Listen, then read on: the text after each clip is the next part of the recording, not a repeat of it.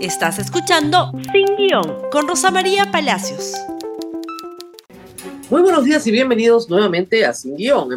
Muy bien, y empecemos con el viaje de nuestra señora presidenta a la Asamblea General de las Naciones Unidas. Dina no quiere prensa, eso quedó claro ayer. Pero empecemos con la noticia más importante publicada el día de ayer, eh, anunciada el día de ayer desde eh, Nueva York.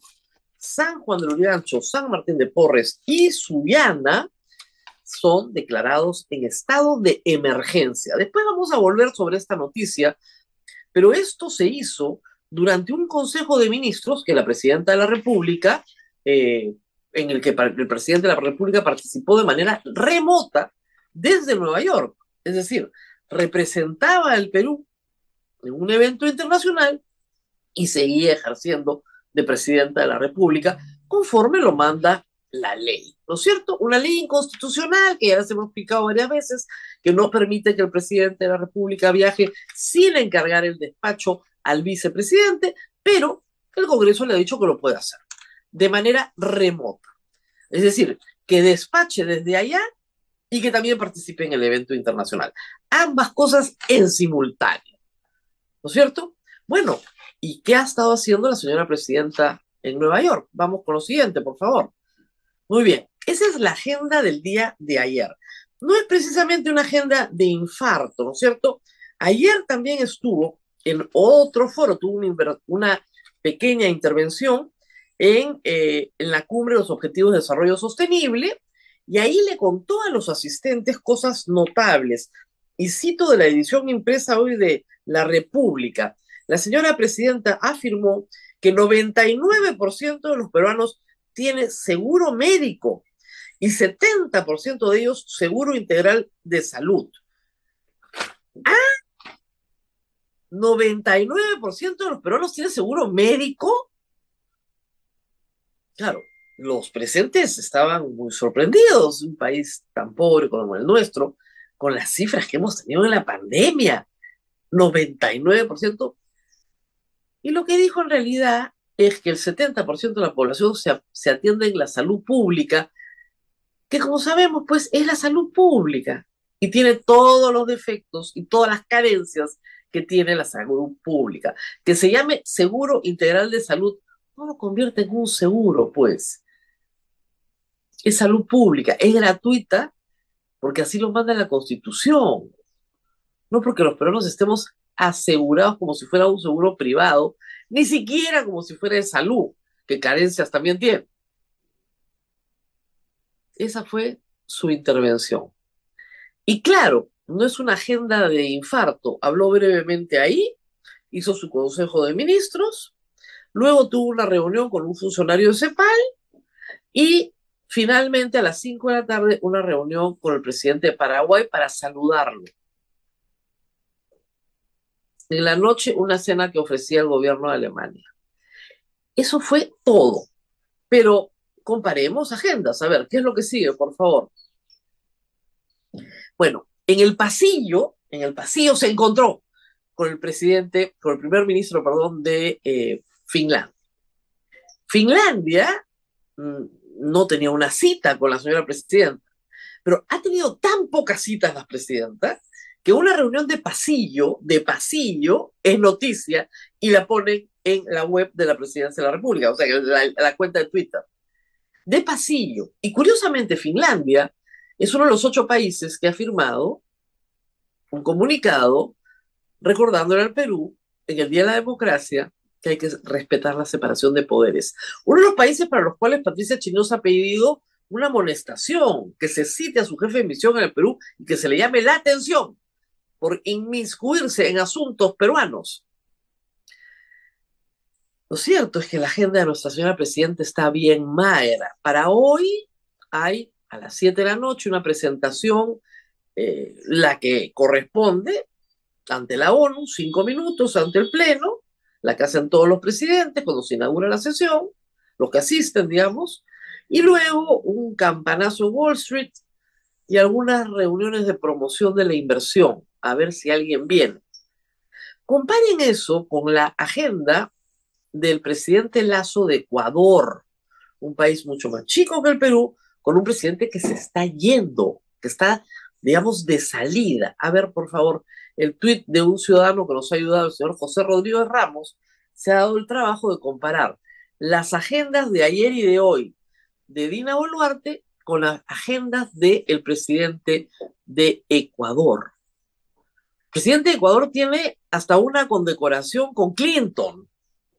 ¿Se dan cuenta? Toda una agenda en torno a Galápagos bien estructurada.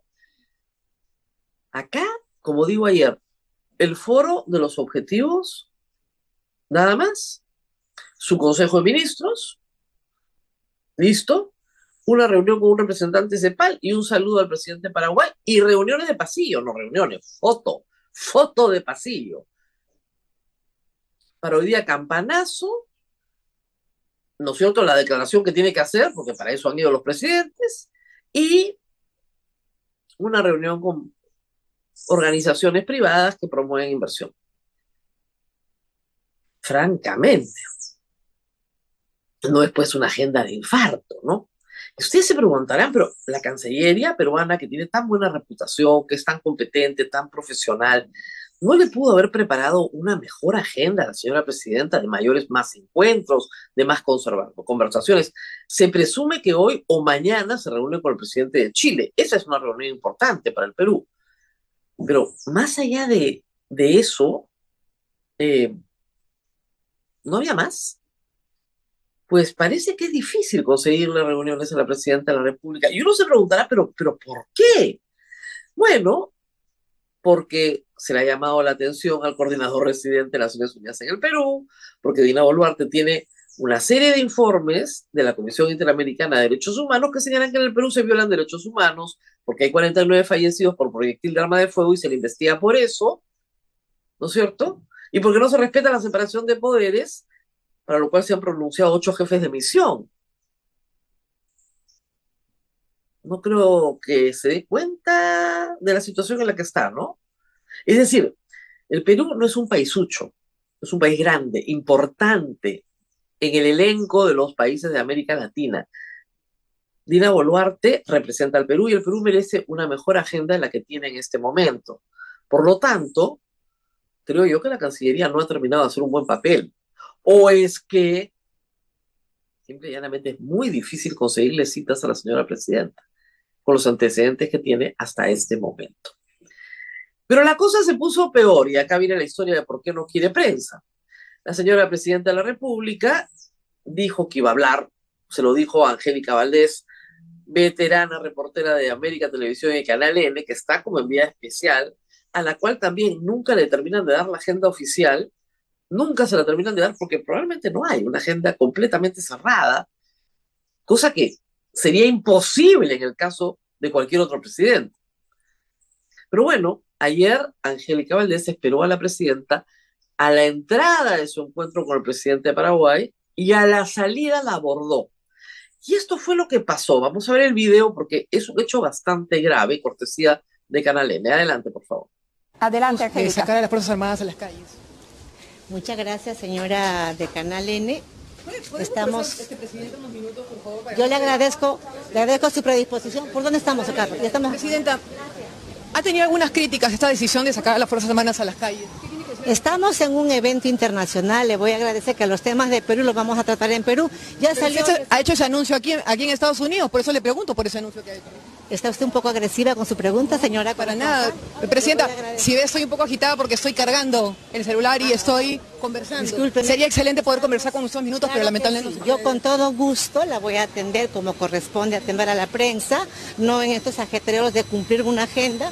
Yo mañana... ¿Qué, anuncios, ¿qué espera hacer mañana precisamente, presidente? Vamos, ¿por dónde estamos? A la izquierda, a la izquierda. A la izquierda. ay, Dios mío, discúlpeme, por favor. A ver, vamos a... Vamos a girar la cámara. Bueno. Bueno, ahí... Presidenta, ¿en qué momento podremos conversar? Bueno, lamentablemente ya. Presidenta. Acá hay dos asuntos que son llamativos. Voy a concentrarme en el primero. Los temas del Perú los hablamos en el Perú. Eso lo podía decir cualquier presidente que hubiera cumplido la constitución, porque cuando el presidente viaja, se deja un vicepresidente encargado del despacho en el Perú. Y él tendría que ser, podría decir que el que tiene que responder las preguntas de Perú es el presidente que está encargado del despacho. ¿No es cierto? Pero no hay vicepresidente encargado del despacho. Y la norma establece que la presidenta sigue gobernando el Perú de manera remota. Por lo tanto, está obligada a responder preguntas sobre anuncios que ha hecho desde Nueva York. Miren, algún día esta norma inconstitucional será sometida a escrutinio judicial. Y estas declaraciones son letales para Dina Boluarte, porque lo que prueba es que ella, estando fuera del Perú, no gobierna el Perú. No le interesan los temas del Perú, los responderá en el Perú. No los puede responder fuera del Perú. Eso es lo que le ha dicho ayer Angélica. Luego hay también esta, ¿no es cierto?, bronca con la prensa. Está usted muy agresiva. La pregunta no tenía nada de agresiva. Como veremos más adelante, efectivamente hay un montón de críticas al tema de militarizar la ciudad de Lima, o parte de ella. Pero, ¿qué dijo la Asamblea, perdón, la Asociación Nacional de Periodistas, que lo dijo más claro que yo? La Asociación Nacional de Periodistas reprueba el proceder de Dina Boluarte, quien rehusó declarar a medios peruanos tras reunión con el presidente del Paraguay. Extraña que haya calificado de agresiva a periodistas que preguntaba por su función de representación oficial. Siguiente, por favor. Le recordamos a la mandataria que como primera funcionaria pública tiene el deber de informar. No se trata de una concesión. La negativa a declarar es una preocupante síntoma de opacidad que se desdice del declarativo respeto al trabajo de la prensa. Por si acaso. Lo que pasa es que en el extranjero, la señora presidenta no tiene, pues, ¿no es cierto?, una muralla de policías que impidan acceder a la prensa. En el resto del mundo es normal que los periodistas hagan preguntas. Y en el resto del mundo no se, se ponerle un contingente de 200 policías a la señora presidenta para que nadie se le acerque, ¿verdad? Entonces, sí, pues cuando viajas pasan esas cosas. ¿Quiere viajar a toda costa? Bueno, tiene que entender que afuera sí le van a hacer preguntas. Pero lo grave de este viaje es que muy poca gente quiere estar con ella. Si viajó para legitimar su posición, pues no lo está haciendo muy bien, ni ella ni la Cancillería. Porque para cualquiera que escuchó esa exposición ayer, 99% de la población con seguro médico no es verdad. Hay un gato encerrado en esa cifra, ¿no es cierto? Pierdes credibilidad cuando dices esas cosas en un foro internacional. Y para cualquiera que haya revisado la agenda de la presidenta, también es evidente que muchas ganas de reunirse con ella no hay. Vamos a la pausa, Samsung, que nos corresponde en este momento, pero vamos a regresar con el tema de seguridad, de seguridad ciudadana, que por supuesto preocupa a todos. Por supuesto preocupa a todos. Pero vamos con la pausa.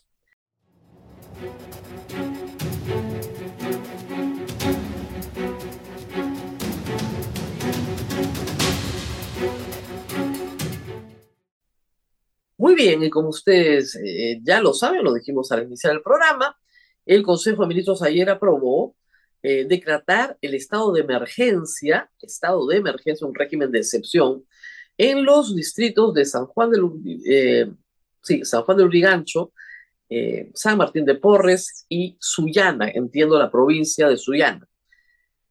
¿Qué es una declaratoria de estado de emergencia? Hay que referirnos al artículo 137 de la Constitución. Pero primero, ¿qué se puede y qué no se puede hacer? Hay una nota en la República que les puede indicar todo. El estado de emergencia, para que ustedes lo entiendan, es una potestad del Poder Ejecutivo, no de los alcaldes, no de los gobernadores, solo del presidente de la República, en este caso la presidenta de la República, es la que declara el estado de emergencia por decreto supremo con el voto aprobatorio del Consejo de Ministros. Por plazo determinado, no más de 60 días, se necesita un nuevo decreto para la prórroga, con cargo a dar cuenta al Congreso. Esas son las normas. ¿Qué pasa durante el estado de emergencia? Se suspenden cuatro derechos constitucionales o se restringen. No quiere decir que desaparecen por completo, no, se restringen. el derecho de reunión, el derecho de tránsito, la inviolabilidad del domicilio y la detención. ¿Ok? ¿Quiere decir entonces que la policía puede detener de manera arbitraria? No, tiene que seguir deteniendo como se detiene normalmente, salvo que por alguna circunstancia especial tenga que restringirse ese derecho y por lo cual sí se puede tener una persona sin mandamiento escrito y motivado del juez o sin flagrancia. Solo como sospechoso, pero siempre con las consideraciones de ponerlo a disposición del Poder Judicial en 48 horas o, como manda la Constitución, en caso de crimen organizado o terrorismo narcotráfico, hay un plazo de 15 días para ponerlo a disposición de la autoridad judicial. Eso ya está. Nada de eso ha cambiado. Les pongo el artículo, por favor, de la Constitución para que todos lo lean, por si alguien quiere volver a verlo, no tiene Constitución, acá está. Se trata de situaciones en las cuales, este estado de emergencia, hay una perturbación de la paz o del orden interno, catástrofe, grave circunstancia que afecta a la vida nación. Es decir, es una situación excepcional. Y al final, el artículo dice, en estado de emergencia, las Fuerzas Armadas asumen el control del orden interno si así lo dispone el presidente de la República. Acá lo que se supone que va a pasar es que hay un esquema de colaboración, porque ya está probado en sucesivos estados de emergencia que la Fuerza Armada no puede asumir el control del orden interno, que es una función policial, por una razón, a ver, obvia y muy simple. La Fuerza Armada está entrenada, y muy bien entrenada y equipada, para ir a la guerra, a matar al enemigo. ¿Ok? Esa es su función. Defender la soberanía nacional de los enemigos externos. Se entrena, se equipa, se ejercita en el ejercicio de la legítima defensa del Estado frente a una invasión extranjera. Esa es su función. Su función no es cuidar el orden interno. Cuando se pone a militares a controlar el orden interno, pasa lo que pasó en Huamanga. Diez civiles asesinados por proyectil de fusil a larga distancia. Personas absolutamente inocentes, que no tenían nada que ver ni siquiera con la toma del aeropuerto, porque todas son asesinadas fuera del aeropuerto. El militar no va a conversar con la población, no va a buscar apoyo social. No, tiene un objetivo, tiene que eliminar el objetivo, es lo tiene que matar. Por eso es que no se pone a militares a cuidar las calles. Una y otra vez el Perú ha aprendido esta amarguísima lección, una y otra vez. Evidentemente tampoco van a hacer tareas de investigación policial, ni de inteligencia policial. No tienen ni los recursos, no tienen el entrenamiento, no tienen la capacidad, no tienen nada para hacer eso. Para eso tenemos Policía Nacional. Pero, hay que decirlo, es muy populista, vende bien la idea que voy a poner un tanque en la esquina de tu casa para que nadie te fastidie. Claro que vende bien. Pero todos sabemos que es mentira, o a estas alturas deberíamos saberlo. O sea, hay muchos a los que les vendes en la plaza de armas varias veces. Recuerden ustedes, durante el gobierno de Kuczynski se declaró en emergencia que la provincia constitucional de Callao, completita, una zona de enorme delincuencia, enorme delincuencia hoy. ¿Qué mejoró? Ah? Nada. Durante unos días un poco de bulla, el choro se asusta, no se repliega, pero una vez que pasan los días, no pasa absolutamente nada, porque la delincuencia no se mueve, ¿no es cierto?, en el ámbito militar. Se mueve la extorsión en otros circuitos. Y eso solo se vence con inteligencia policial. Se ha explicado cien veces. Pero al gobierno le cuesta muchísimo tener un plan de inteligencia policial, infiltrarse en organizaciones delincuenciales, capturar bandas, capturar cabecillas. Eso le cuesta un montón. Entonces nos cuenta el cuento de, la militarización. Ahora, hay que decirlo, a los alcaldes les encanta. El alcalde de San Juan de Lurigancho reaccionó de esta manera. Titulares de la República, por favor. Este pedido lo hicimos hace meses, ha dicho. Escuchemos, por favor, lo que le dijo a sus vecinos ayer. Escrito Le saluda su alcalde Jesús Maldonado. Hace unos minutos la presidenta Dina Boluarte ha declarado que va a declarar en emergencia San Juan del Urigancho, un pedido que nosotros habíamos manifestado hace ya bastantes meses, en el mes de abril para ser exactos, donde la cifra de fallecidos no superaba el número de 30 personas, de 30 víctimas. El día de hoy son 81 personas fallecidas en manos del sicariato. Presidenta Dina Boluarte, nos hubiéramos ahorrado mucho dolor y mucho llanto, y muchos huérfanos y muchas personas que han terminado en la orfandad por no mirar con importancia a nuestro distrito. Anunciamos hace algunos días una marcha que nos vamos a movilizar todo el distrito este miércoles 20 a las 4 de la tarde en la estación Caja de Agua. Yo admiro la buena fe del alcalde porque realmente cree que la militarización va a solucionar su problema.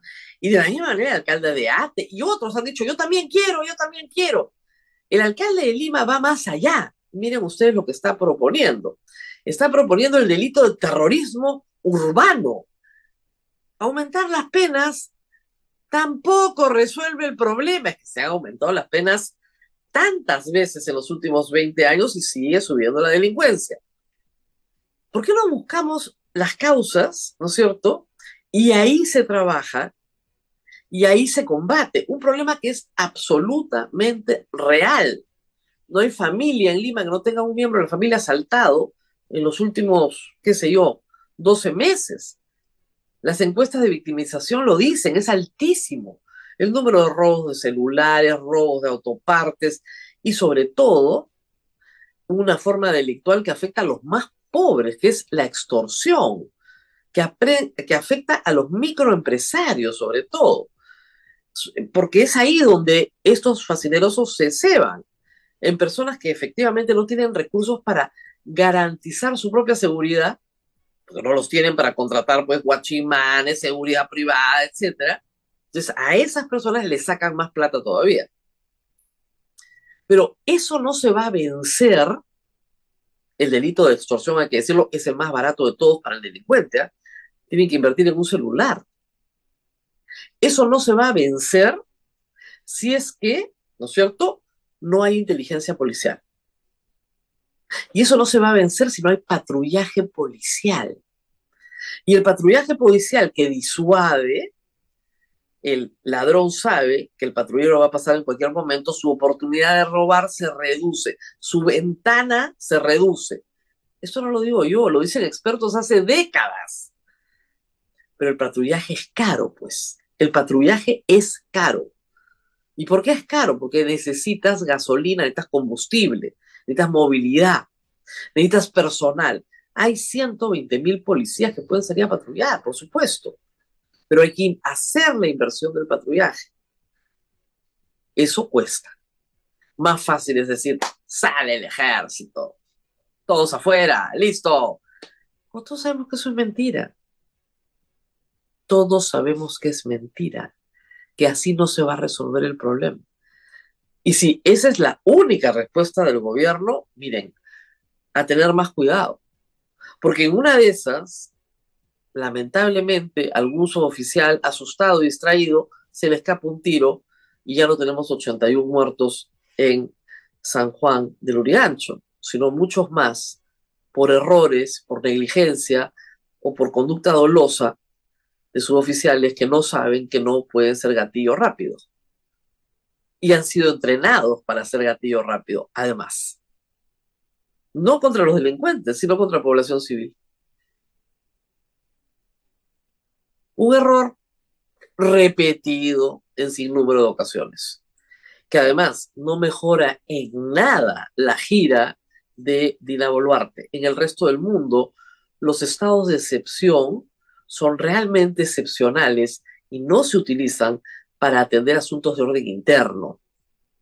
Solo los gobiernos autoritarios hacen eso. Y finalmente, antes de despedirnos, una noticia del día domingo que Punto Final puso sobre la mesa. Y es interesante, por favor. El señor eh, Premier Alberto Tarola se reunió en secreto con oficiales de la Policía Nacional y de las Fuerzas Armadas durante la protesta en Andahuaylas. En ese entonces él era ministro de Defensa. Esto eh, se realiza el día 12 de diciembre del año 2022. No está registrado en el ingreso del Ministerio de Defensa, pero Latina acreditó un correo electrónico donde se da cuenta de la reunión y también de un chifita que habían solicitado para atender a los huéspedes. Otárola dice que esa reunión nunca existió, eso lo ha dicho ayer, desmintiendo esta información. Sin embargo, sería importante que se investigue porque esa es una información muy relevante para las víctimas las víctimas y sus, y sus eh, deudos, por supuesto no solo los heridos, sino los fallecidos, de los eventos de Andahuaylas y de Huamanga. Eventos que se desarrollan cuando el señor Otarola era ministro de Defensa. Eventos que causaron la muerte de muchos civiles con la intervención de las Fuerzas Armadas. ¿Qué se conversó? ¿Qué se acordó? pueden fingir que no sabían nada, que no sabían de qué se trataba, lo que estaba pasando y qué órdenes se tomaron después de una reunión de ese calibre. Otaro le ha dicho que nunca ocurrió, pero que no tendría nada de malo. Depende. Depende. Muy bien, nos tenemos que ir. Muy bien, nos reencontramos el día de mañana. Compartan este programa con ellos, con los que creen que el tanque los va a salvar compártanlo, nos vemos nuevamente mañana. Gracias por escuchar Sin Guión con Rosa María Palacios. Suscríbete para que disfrutes más contenidos.